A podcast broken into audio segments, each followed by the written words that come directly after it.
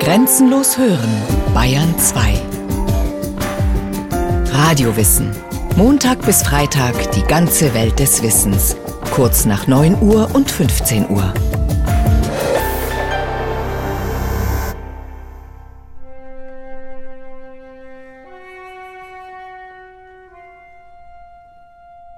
In diesem Augenblick bemerkte der Chef eine Fliege, die in sein großes Tintenfass gefallen war, und schwache, aber verzweifelte Versuche unternahm, wieder herauszukrabbeln. Hilfe, Hilfe, sagten die zappelnden Beine. Doch die Seitenwände des Tintenfasses waren feucht und schlüpfrig. Sie fiel wieder hinein und begann zu schwimmen. Der Chef nahm seine Feder, hob die Fliege aus der Tinte und schüttelte sie auf das Löschblatt.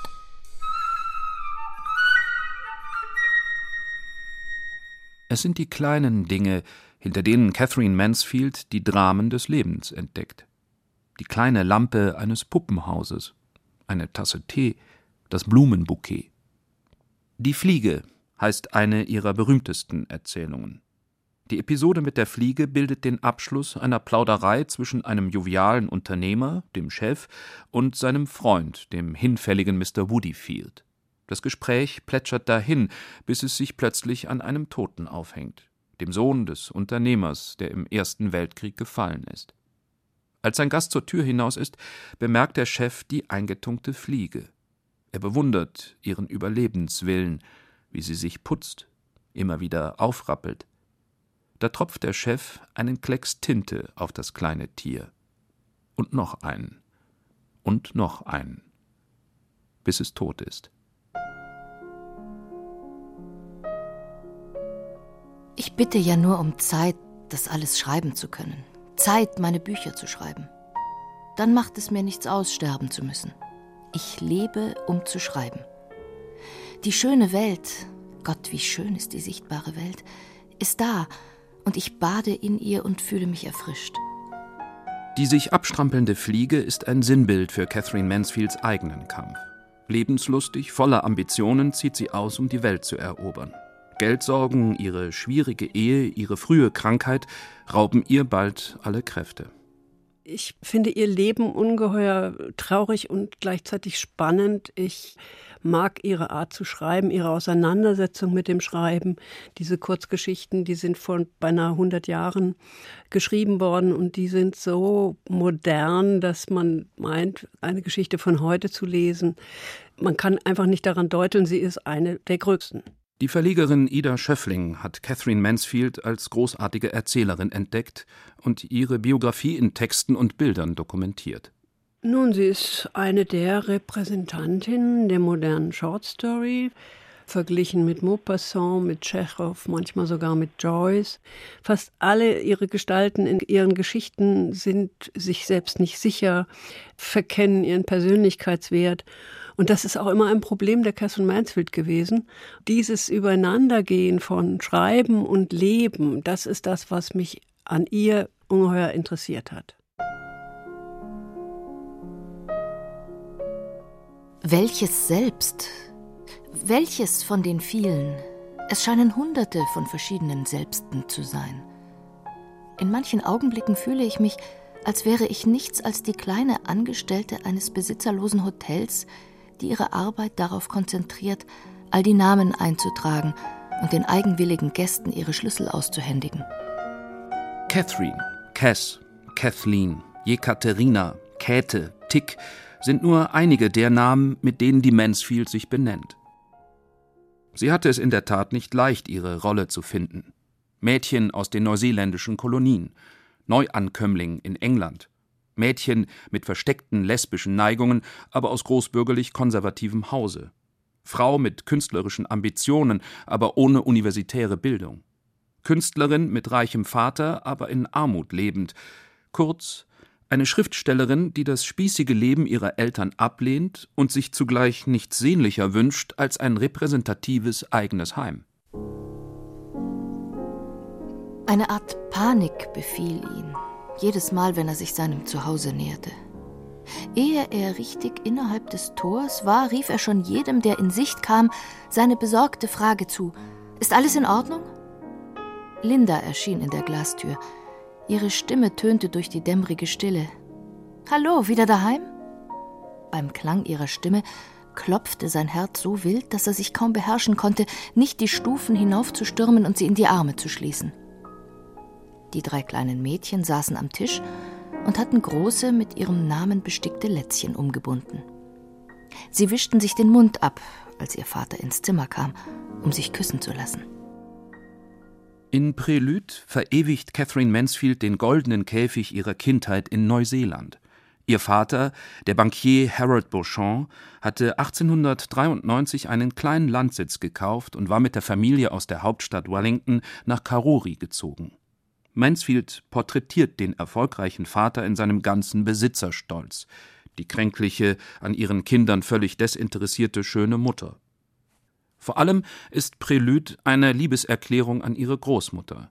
Sie gibt den Kindern jene Wärme, die sich Catherine von ihren Eltern vergeblich wünschte. Wie ein impressionistisches Aquarell wirkt ihre Erzählung. Mansfield deutet nur an, nichts von Bedeutung wird ausgesprochen.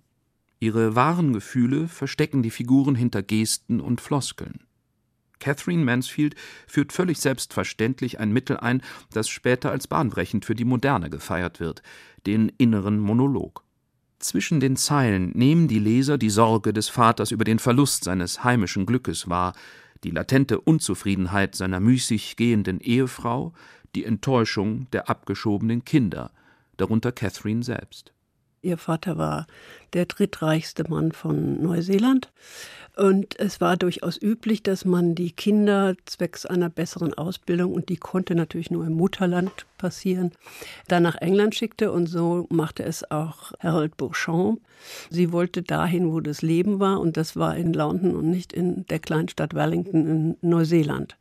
Sie wollte nicht einen Neuseeländer heiraten und zum 5 Uhr Tee bitten. Sie wollte leben, sie wollte was erleben und sie wollte etwas Künstlerisches. Die Vorstellung, still zu sitzen und auf einen Ehemann zu warten, ist ganz und gar abstoßend. Und das ist doch die Einstellung einer ganzen Menge Mädchen. Würdest du nicht gern alle Arten des Lebens ausprobieren? Eines ist doch sehr klein.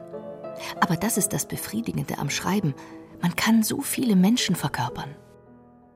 Das schreibt Catherine Mansfield 1906 an ihre Jugendfreundin Sylvia, zwei Jahre vor ihrer endgültigen Abreise nach England. Mansfield lebt in London. Und wie? Offiziell studiert sie am Queen's College Violoncello. Sie schreibt, hat Geliebte und genießt das Leben fern von gesellschaftlichen Konventionen. Im Queen's College trifft sie auch die Violinstudentin Ida Baker jene Freundin, die ihr bis zu ihrem Tod die Treue hält. Als sie anfangs im Queen's College als junges Mädchen war, lernte sie Ida Baker kennen und hat sie ziemlich rasch mit der Frage überfallen, lass uns Freundinnen sein.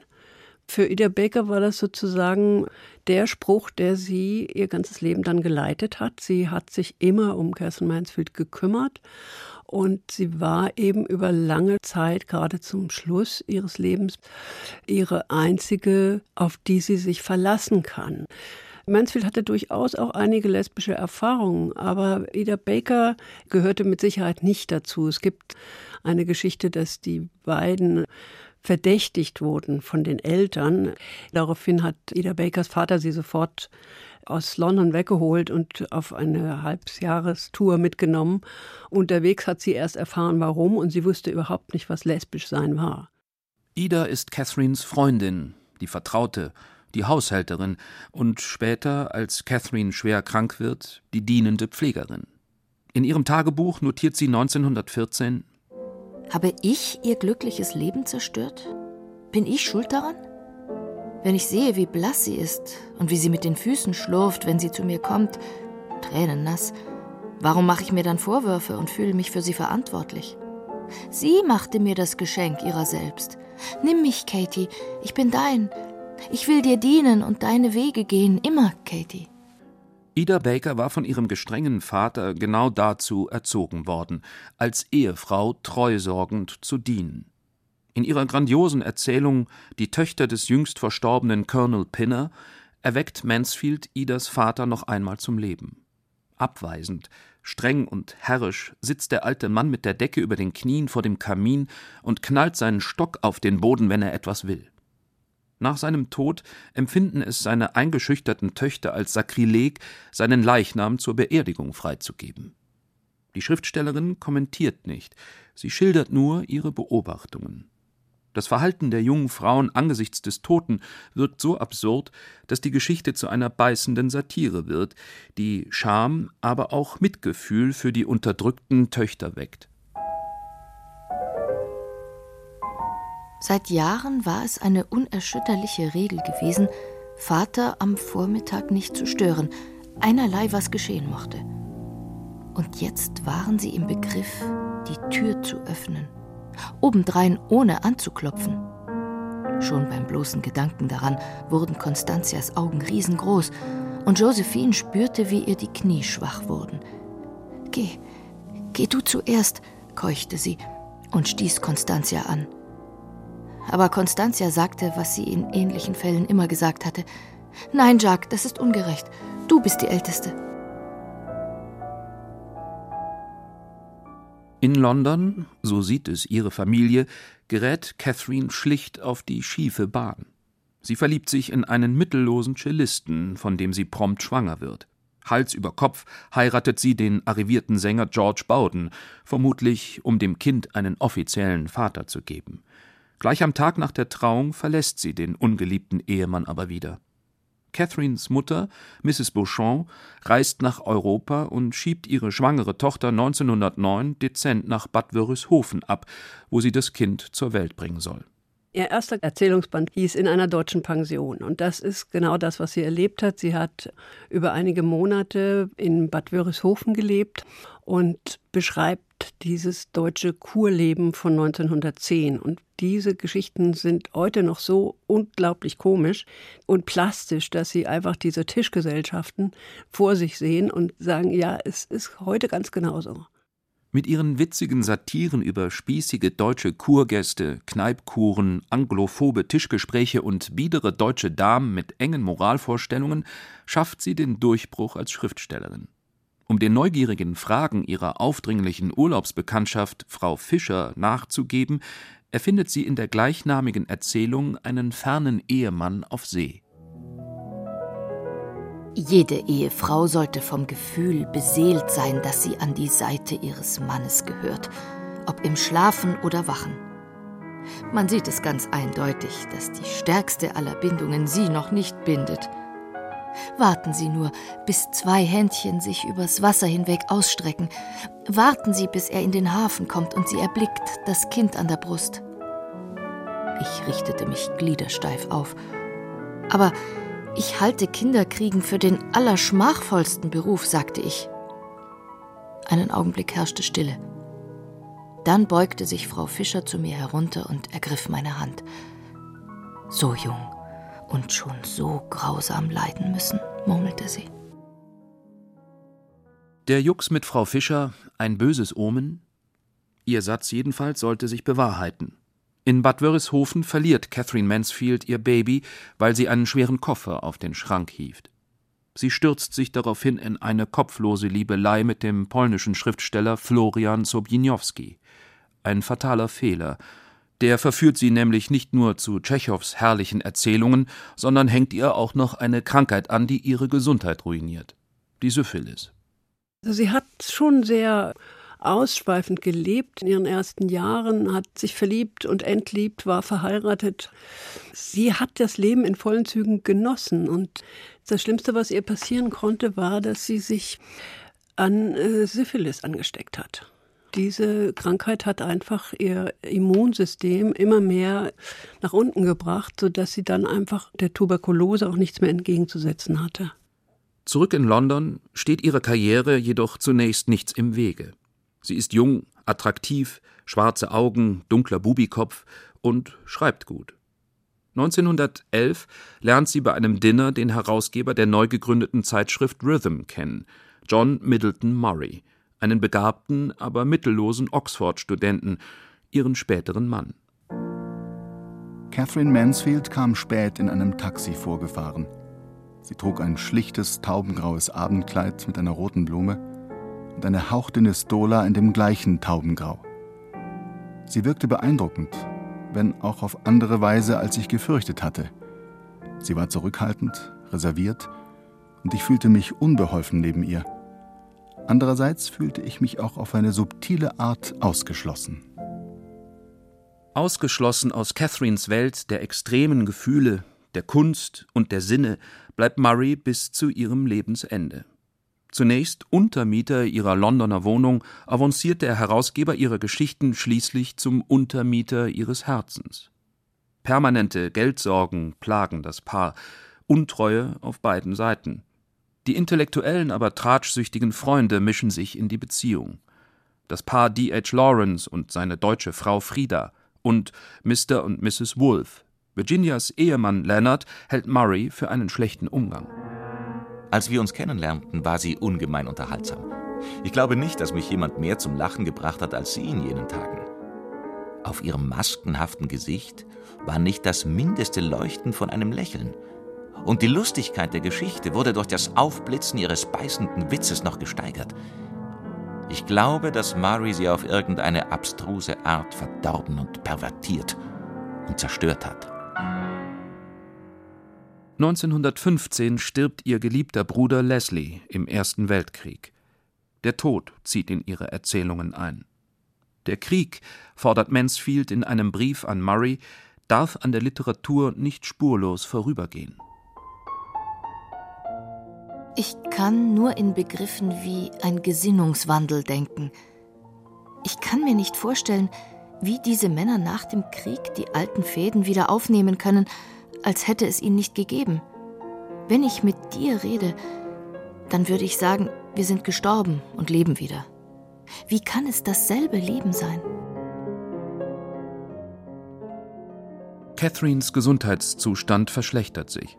Der Arzt diagnostiziert Flecken auf der Lunge. Sie spuckt Blut. Immer wieder muss sie nach Süden ziehen, um dem kalten englischen Winter zu entgehen. Getrennt von Murray, begleitet von der treuen Ida. In unzähligen Briefen an Murray gesteht sie ihm ihre Liebe, die sich stark idealisiert. Sie nennt ihren Mann Jack, Bogey oder Bogue. Mein Lieber, mein geliebter, herrlicher, wunderbarer, trefflicher kleiner Bogue. Ich kann ganz gut verstehen, dass Gott die Ewigkeit gemacht hat. Halte mich, Bogey. Halte mich auf. Oh, Liebster, halte mich ganz fest. Mein Körper zittert heute vor Liebe zu dir. Ich kann dich in jedem winzigsten Teil von mir spüren. Die Mansfield hat immer mit Haut und Haaren geliebt und erwartete auch eine ebenso große Liebe, wie das oft so ist bei mittleren Kindern, die immer nie genug davon bekommen.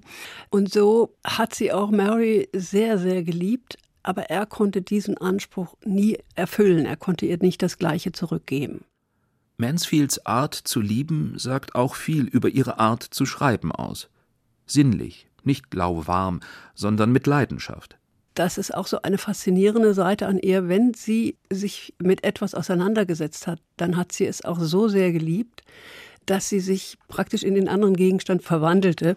Als sie Cello gespielt hat, hat sie sich nur noch braun gekleidet, weil das die gleiche Farbe war, die auch ihr Cello hatte. Wenn ich über Enten schreibe, dann schwöre ich, dass ich eine weiße Ente mit einem runden Auge bin und auf einem mit gelben runden Tupfern eingefassten Teich gleite und gelegentlich auf die andere Ente mit dem runden Auge zuschieße, die neben mir auf dem Kopf schwimmt. Ja, dieser ganze Prozess der Entenwerdung ist so erregend, dass ich kaum atmen kann, wenn ich nur daran denke. Ihre Gefühlsstürme, ihre Exzentrik und ihre Depressionen kontert Murray, very British, mit geduldiger Kühle. Mansfield verewigt ihn in einer ihrer Erzählungen bissig als der Mann ohne Temperament. Alle alle meine Gedanken, Hoffnungen, Sehnsüchte richten sich auf eine Antwort auf mein Telegramm hier. Bogi, ich bin dieser Hölle der Isolation entronnen, dem schrecklichen Klingeln in der Nacht, der Einsamkeit und Angst. Um die Wahrheit zu sagen, ich glaube, ich war verrückt. Aber richtig, medizinisch verrückt. Am 9. Januar 1923 stirbt Catherine Mansfield mit 34 Jahren. Sie hustet Blut und erstickt, nicht ohne ihrem Leben vorher eine weitere überraschende Wende zu geben, so als schriebe sie die Schlusspointe einer ihrer Kurzgeschichten. Gleich der kämpfenden Fliege klammert sich die Mansfield in den letzten Jahren an jeden Strohhalm. Sie unterzieht sich einer dubiosen Strahlenbehandlung in Paris. Im Oktober 1922 schreibt sie sich in Fontainebleau am Institut für die harmonische Entwicklung des Menschen des russischen Gurus Gurdjieff ein. Sie, die jegliche Autorität ein Leben lang abgelehnt hatte, unterwirft sich willig den wunderlichen Anweisungen des Esoterikers. Das Schreiben gibt die Magierin des Wortes auf, um sich ganz der körperlichen Arbeit in der Landkommune zu widmen. Für ihre Tuberkulose hat sich der Meister eine besondere Therapie ausgedacht, die Mansfields literarische Fantasie ein letztes Mal beflügelt. Habe ich dir in meinem letzten Brief erzählt, dass die Menschen hier im Kuhstall eine kleine Galerie mit einem sehr bequemen Divan und Kissen gebaut haben? Und da liege ich täglich mehrere Stunden, um den Geruch der Kühe zu inhalieren. Es soll eine Allheilmedizin für die Lungen sein. Ich habe Lust, als ein Ergebnis ein Buch zu schreiben mit dem Titel Die Kuhheit der Kuh. Doch ihren Überlebenswillen, ihre mitleidlose Zähigkeit und den aussichtslosen Kampf der Todgeweihten beschreibt Catherine Mansfield meisterhaft an einem anderen Beispiel, der kleinen Fliege, in ihrer gleichnamigen Erzählung.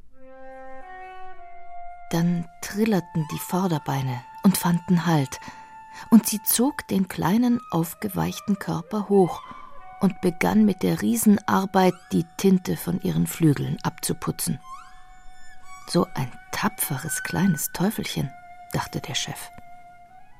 Aber die Fliege hatte ihre mühevolle Arbeit beendet, und der Chef hatte gerade noch Zeit, seine Feder einzutauchen, um auf den frisch geputzten Körper ganz offen und ehrlich noch einen dunklen Tropfen fallen zu lassen.